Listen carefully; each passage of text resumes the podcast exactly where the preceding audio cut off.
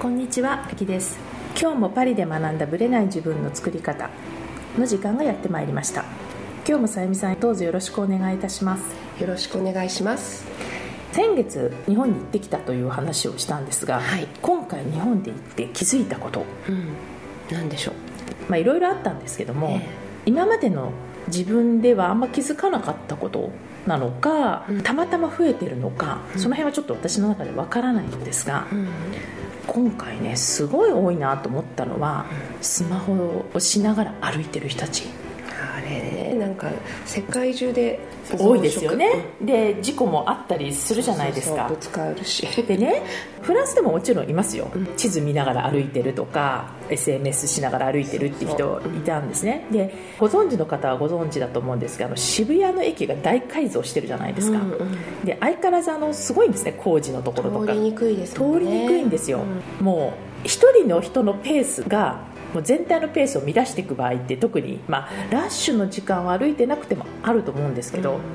もう私の目の前の人がそこスマホ歩きをしてたんですねうん。えで工事現場のあそこですよあのガタガタしてるところをずっと歩いてて、私としては場所確認とか、えうんそういうのだったら、まあ、しょうがないかなと思ってたんですね、うんもう本当に危なそうだったから、うんただインスタやってるだけだったんですねでいやインスタは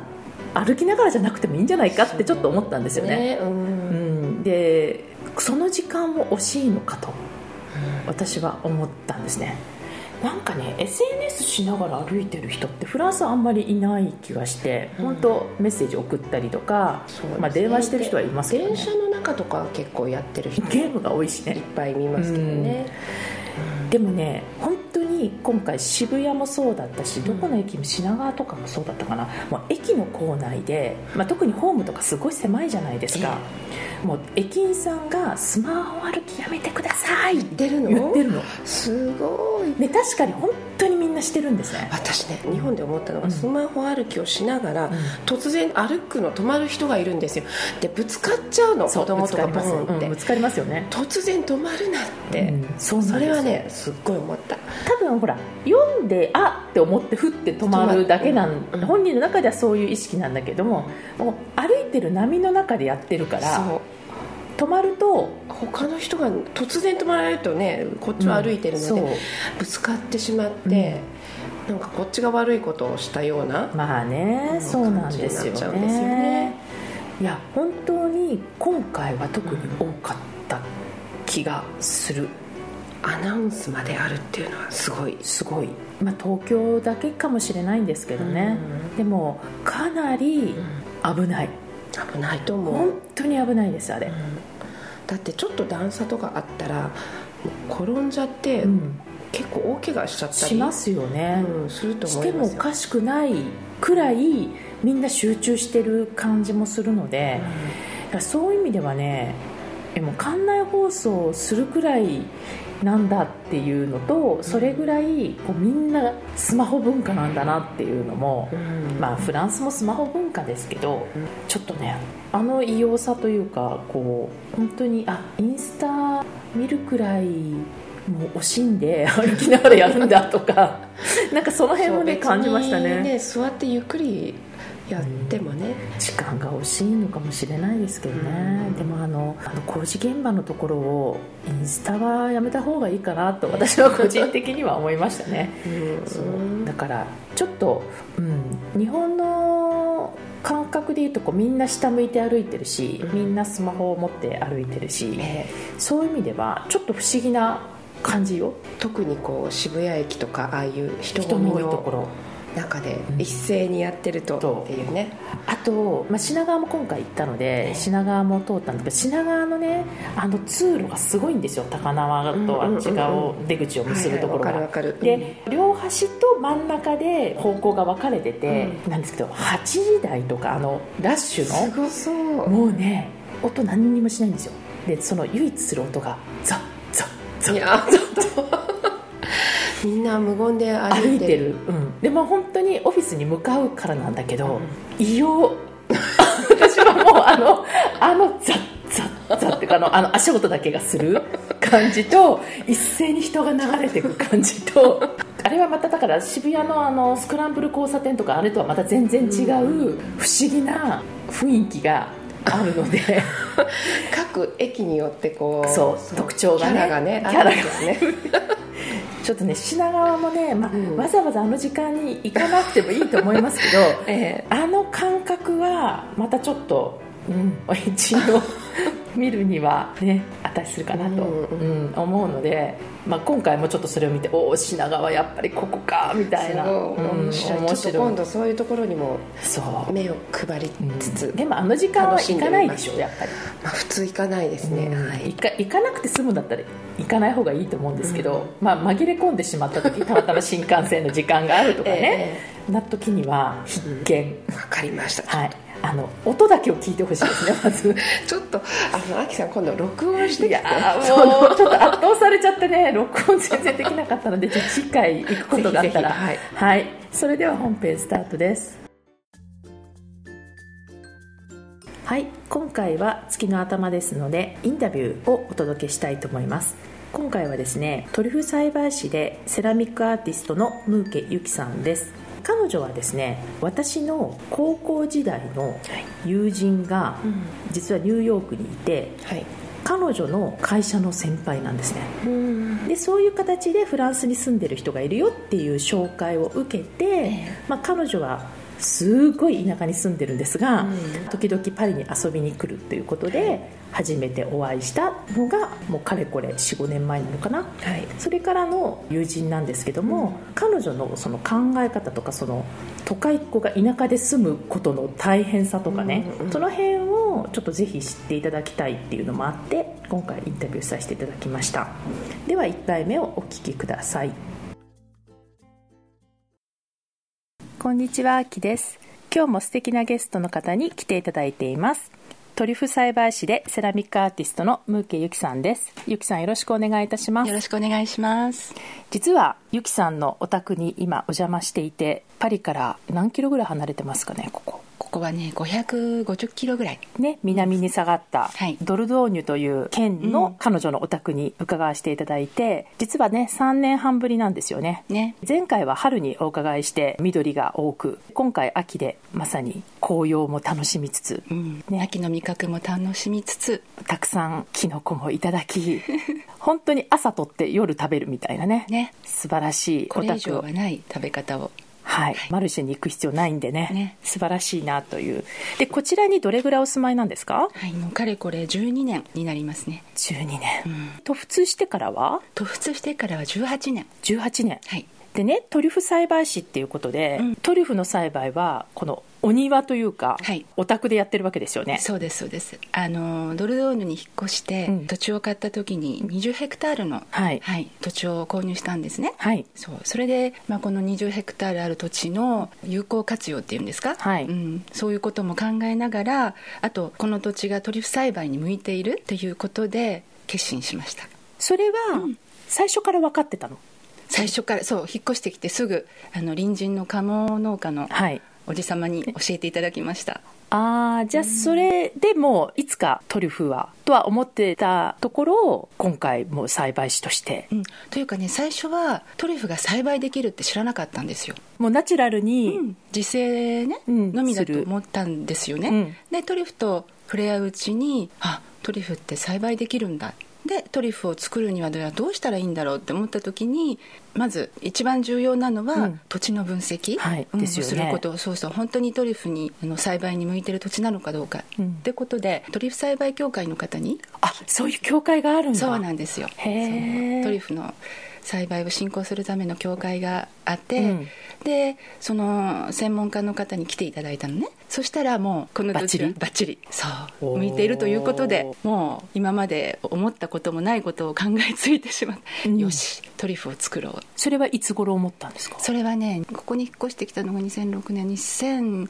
そうですね1 2 3年の頃かな、うんに土地を見てもらったりしたっていう、んその20ヘクタールのうちどのぐらいの土地がトリュフ用にえなっる、とね45ヘクタールがトリュフだけそうトリュフだけ12ヘクタールが森なんですねうちはいの、はいで森の中はいろんななんていうのかな菌が、うんあの繁殖してるので、うんトリュフトリュフ菌が生き延びていけないあそうだから平野部分の、うんその8ヘクタールある部分の半分の土地がトリュフ栽培に向いているおう土地だったんですその半分は他の木とかそういうそのうがうん、果樹でも植えてくださいみたいな感じで言われましたあーなねるほどうんここではトリュフは育ちませんとなるほどね、本当に昨日もね散策したんですけどいっぱいいろんな木があるし、うんうんうんもう何でも育てようと思えば育つ果樹とかねねそう本当自活できますよねねこれの土地はね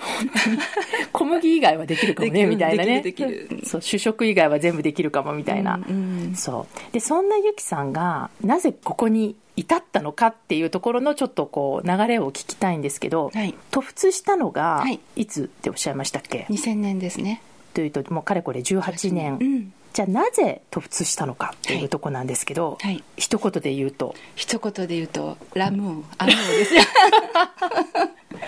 愛できてしまった愛できとてしまいましたつまりご主人がはいフランス人だったってことですよね、はいその通りですどこで出会ったのか聞いていいですかあもちろんですあのその当時ね私があの国際客室乗務員をしてまして、はいうんで私の勤めていた会社が年に一度世界からアーティストを招待してお寺でコンサートを開いてたんですねお寺でそうなんですへー京都のお寺でね、でその時にアーティストで来ていたのがうんうんうん今の主人で私は普段乗務員としてうん飛んでたんですけど、ええ当時あの地上研修に6ヶ月間降りていて、はいちょうどその期間にあのお音舞台っていうんですけどね、うんうんうんがあって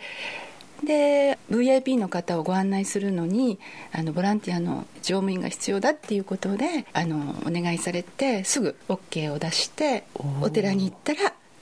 その人生のパートナーが待っていたっていう感じですね彼は、はいまあ、ある意味当時からすごく有名人で、はいゆきさんは知ってたわけもですちよろんねですもちろんです毎晩聞いてましたえファンだったのやっぱファンっていうかうんもう本当に彼の音楽だけはうんこう心に染み入るじゃないけども、うん大好きなアーティストだったんですよちなみにアーティスト名言っていただいていいですか、っはい、ディープフォレストていうね、はい多分40代より上の人たちは絶対聞いてるしそうですねうんそうそうちの夫ももう大好きで、うん CD いっぱい持ってた人だっそたれか聞いらてすっごい嬉しかったあ本当、うんそしたら本人がいたみたいなそうそう今ここ にここにいるみたい寝て なるそうそういう感じで、うんでね実際グラミー賞とかも取ってすごい有名な状態ではいイベントにやるときにはい会っちゃったみたいな、そうですね普通飛んでたら会えなかったってこと、あのー機内でね、うん会うあっていうことはあ会うるでしょうけうど、うんんそのイベン、トには携わらなかったかもしれないですもんねそうですよねだから本当に偶然が重なって、うん一点と一点があって今ここにいるってお感じです、ね、寺ってどこだと京都醍醐寺そうだったんでしただ、で彼はそこでコンサートをし、うんでそこで出会いでうんその後どうなったんですかだってまあその彼はフランスに住んでいてたわけですよね、うんで私はだから日本にいながら各地を飛んでたわけですよ、はい、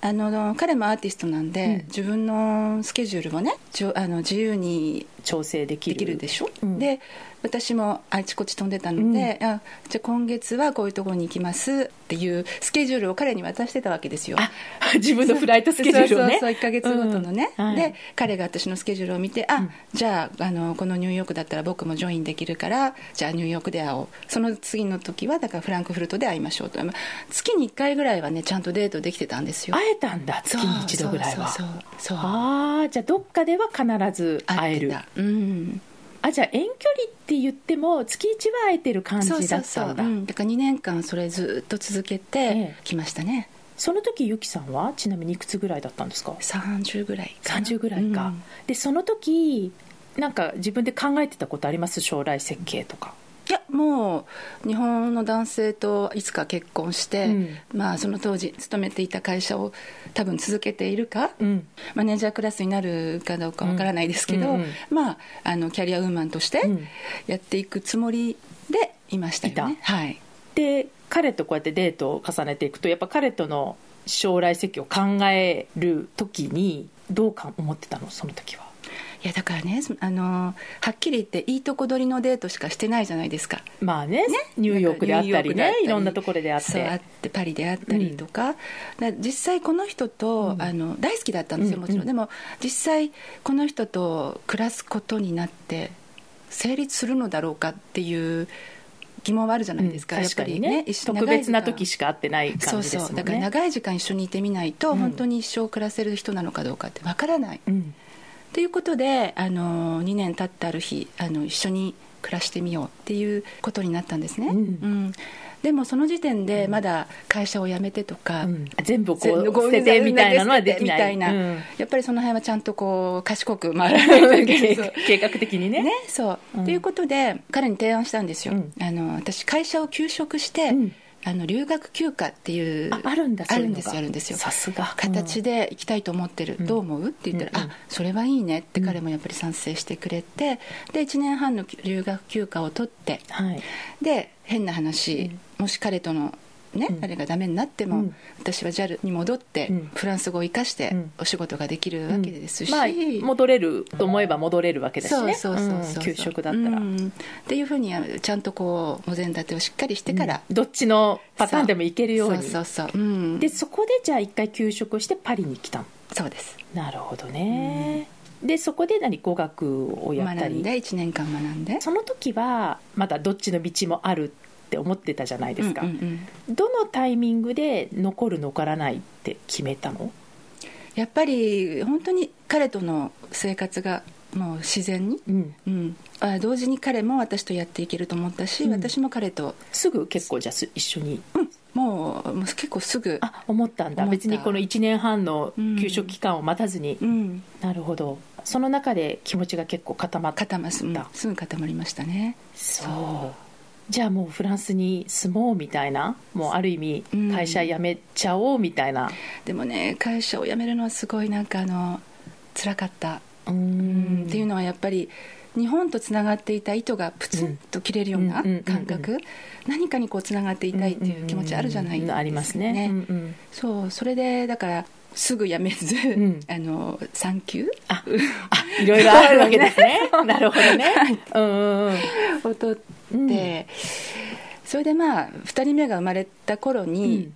彼が「もういいんじゃないの?」って言って「うんうんそうよね」っていうことでその意図を糸を、はい、切る決心をしたっていうことしたそうでねすねじゃあお子さんはフランスに住み始めて一人目のお子さんはいつえっ頃、とね2002年あじゃあ2年後ぐらい2には生年後まぐられいてにたはわもうけね、うんなるほどねでほらゆきさんってパリにもいたけど、うん最初は北の方に住んでらっしゃったんだよねそうあのパリの後に彼の出身地である北フランスに5年間、うんうん、住みました、でねそこで、まあ、いつもお話になるんだけども、うんゆきさんは私もそうだけど私以上に都会っ子なわけですよはい都会以外で住んだことがないですよねある意ていう味かもう本当都会にしかこうねマッチできない人だっただってことじゃないですか、うんうんで私なんかはパリに来た時もうわちっちゃって思ったくらい、うんうんの街だったからそのなんかパリが都会だって田舎の人がねいう感覚がわからないくらい、うんパリですらすごいちっちゃいと思ってたような都会の人間がですよその北の方うのん田舎に、ましてや外国人も多分あんまりいないうんエリアじゃないですか、うん行くってかなり勇気がいるんじゃないかなと思ったんですけど、うんそうですねでもその時はね、もう必死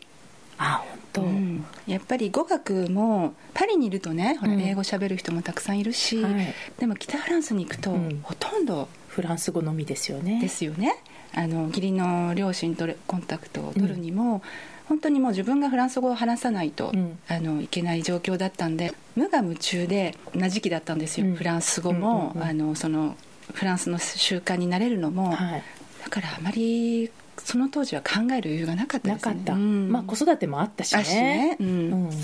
慣れることでうん結構必死みたいな、そうそうそうです本当、あうんーそっかでその間に子育ても2人目も産んで一気に南に来たじゃないですかはい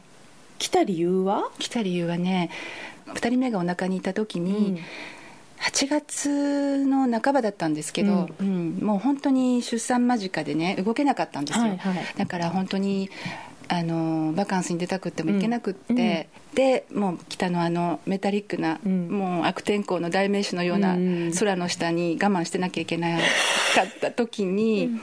ねあの8月の普通はもうさんさんに太陽浴びてる時期に、うん暖房をつけたのスイッチを。へえそういやこれねあのフランスに住んでない人はあんま分かんないかもしれない北と南って全然違うんですよね全然違う本当に色も違うしねねで北は本当にイメージ的にねちょっと薄暗かったり寒かったりするイメージが、そう夏でもそうだったんだ夏でもそうなのへえしかもあのなんていうのユーミディテユーミディテ湿気がある感じでしょ湿気がすごいうんへえそうでその暖房のスイッチをつけた瞬間に、夏の真っ只中に、うんよし 南に行くっていうスイッチも入ったんですよそれは2人とも2人とももう彼もやっぱりそういくら故郷ととははいいええ、うん、2人とも太陽が大好き、うんうんで彼はやっぱ都会に住む人ではなかったの全然全然ももともとやっぱり田舎が好きだし創作もじゃあずっとうそうですそうですじゃあ仕事だからうんパリに来るとか、そうですそうですそういう感じで来てるだけでそう都会に来る時は必ずミーティングとかもう本当に人に会ったりとかそうね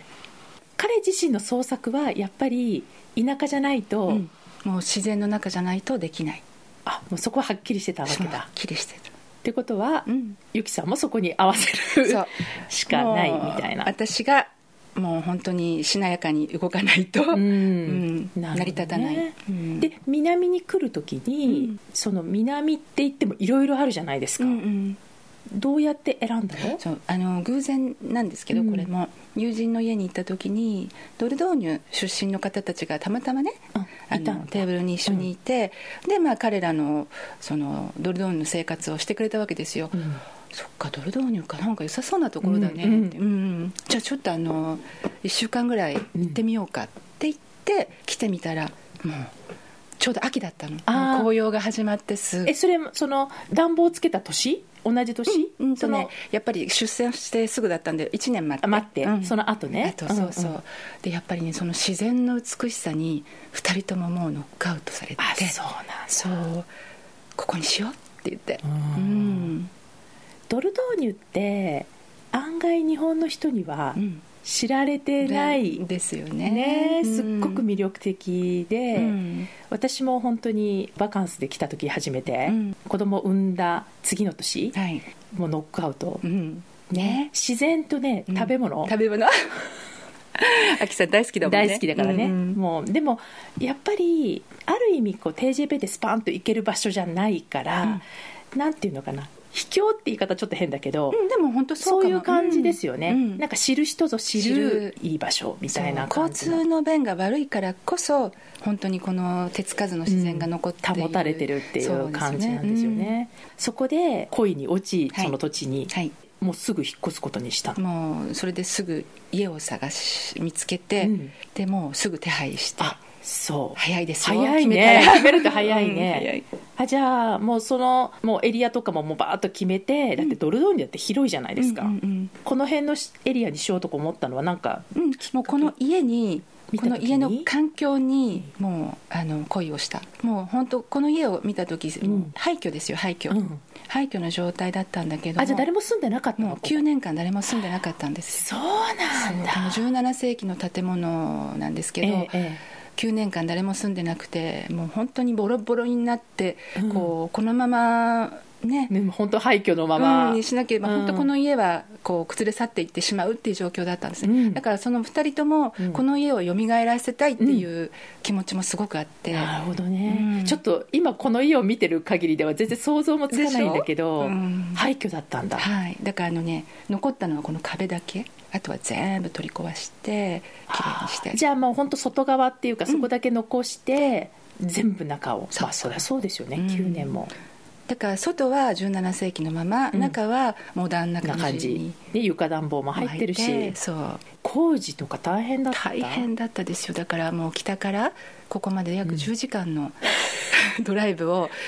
そう週もう本当に大変だったもう週に1回ぐらいは来てあチェックしない本と当やっぱそうでしょうんフランスはそうそうそうそうですよ、うん本当だってこっちはでも血のみ子も抱えてるし移動も大変でしょ大変でしたそれでね一回そのどっか家のコントロールに2人で来たんですよ、はいうんで子供たちを友人の家に置いてね、うんで着いた瞬間に電話が鳴ったんですうよ、ん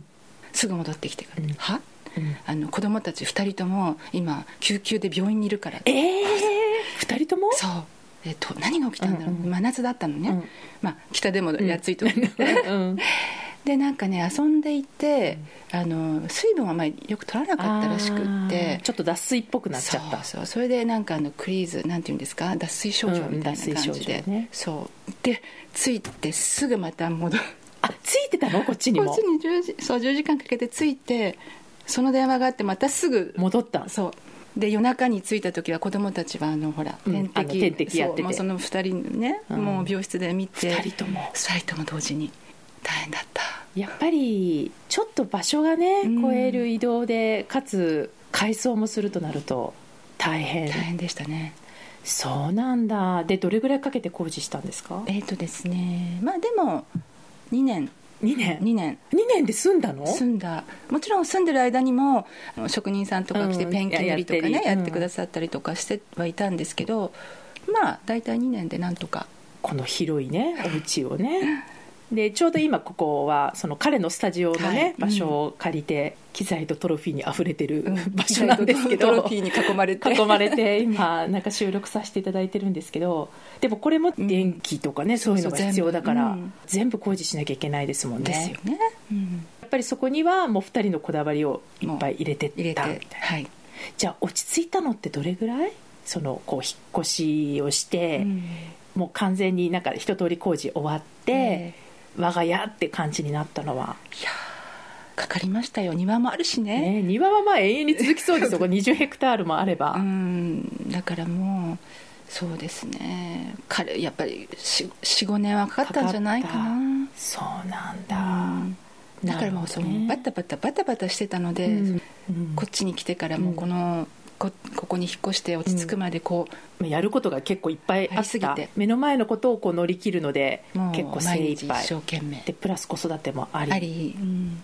でも結構ほら彼が仕事で海外行ったりしているじゃないですか、はいその時は、んゆきさんも一私緒はに一人で残ってたんだ、うんワンオペやってたんですやっねてましたよ、うんそうなんだ、うんじゃあ田舎に母一人母一人強くなりましたよ本当にねねえ都会っ子が、あのある冬にね、うんここがマイナス15度になったことがあるんへえそうなるんだ、うんここもそうあのそれでその時にねちょうど主人がいない時だったの、うんうんうんで家の暖房だけじゃとて温もまりきれなくてうんうん子供たちがもうこう震え震るえててどうしよううんでもう外に薪を取りに行って自分で 自そうもう自分でねあの暖炉にくべくべてて子供たちに「ここに座ってなさい」毛布もくるめて それで生き延びたけなんか思い出がすごい、そううんやっぱたくましくなるたねくましくなりますね男手がいなくてもなんとかやっていかなきゃいけないみたいな、うんそうそう本当に強くなるんだ強くなるじゃあはい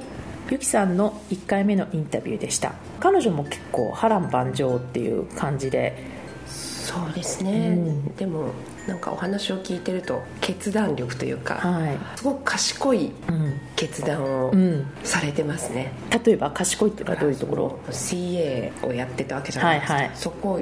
辞めず給食扱いにしてもらって、ええ語学留学そう留学をするという形でねねラブのためにうん突出してっていうこととか、そうですうね、んどこの会社でもできるわけではないと思うんですけど、うんうんうんそういったシステムはよくねちゃんと使使っってて自分ももしかしてっていうこともあるじゃないですかそうですよねいろんなどういうことになるかわからないので、うんあの自分を守るためにうもんよく考えてるなうとん感心しました、彼女も確かに言ってましたけどこう日本とのつながりの糸が切れるっていうことに対するもったいなさっていうか、うん残念な感じがあったから、うんうん切らしたくなかったっていうのもあるし、え今まで私やっぱ CA ってすごいなと思ったんですけど、うん月1どっかで会えるってすごくないですか仕事柄、うんだからまあ彼も、まあ、ミュージシャンっていうことでね、うんいろいろどっか行けえ比る較的自由は聞く利く、人だったとは思うんですけど月1回は会える遠距離恋愛ってすごいなと思って私ねたまたま知り合いのうん CA さん、はいフランスの方なんですけど、はいはいカナダグースっていうう、ん洋服のそう、うんえっと、ダウンジャケットとか、ねはいはいはいあるじゃないですか、はいそういったブランドがそれをカナダで買うと安いからって言ってそのために、あの社員枠でうん時間を見つけてカナダに買いに行ったとか、それはあの仕事で行くんじゃなくってもう乗客として入そうっそうて買いに行ってたんですかそう突然は明あ日空いてるかしらとかってそう そう席がねうん、それはすごいラッキーだなと思いましたね、うんまあ、私もね20代前半の時に友人が CA になり、ん必ずね、まあ、彼女も書いてましたけど前月の終わりぐらいに次の月のスケジュールが出るんですよ、えそれで彼女は毎回 私たちにそれを配ってくれてえて、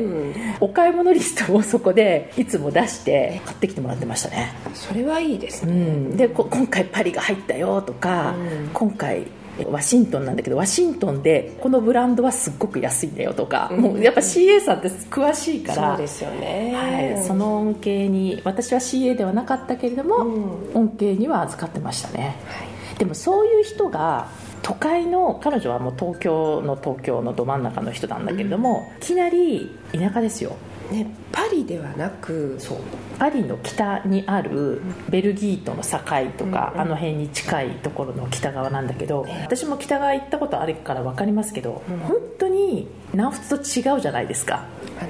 太陽があまり感じられない、 エリアですよねねうんだからそういうところに、まあ、彼女もはっきり言ってましたけどもう愛のためにうんある意味彼は田舎じゃないとダメな人なのでう、んもう本当にそこは受け入れての結婚みたいなうんところがあったので、まあ、はっきり言って彼女は私より年上だしバブルをもろにうん謳歌してる人なのでうんあの狂気乱舞を 身をもって体験してる人がいきなりフランスのど田舎って結構私はギャップがあったんじゃないかなと思うんですよそうね。ですねうん最初つらかったんじゃないかなとうん想像しましすまけすどね、うんまあ、彼女もねお子さんがいたから、うんその最初は子育てにみたいなところがあったと思うんですけども、やっぱりその辺のワンオペ生活とか、ね、ご主人がいないし、ですねまあ、その辺のね田舎暮らしをどうやって受け入れていくかっていうところがちょっと後半にうん続いていきますので、はいぜひ後半も楽しみにしていてくださいありがとうございました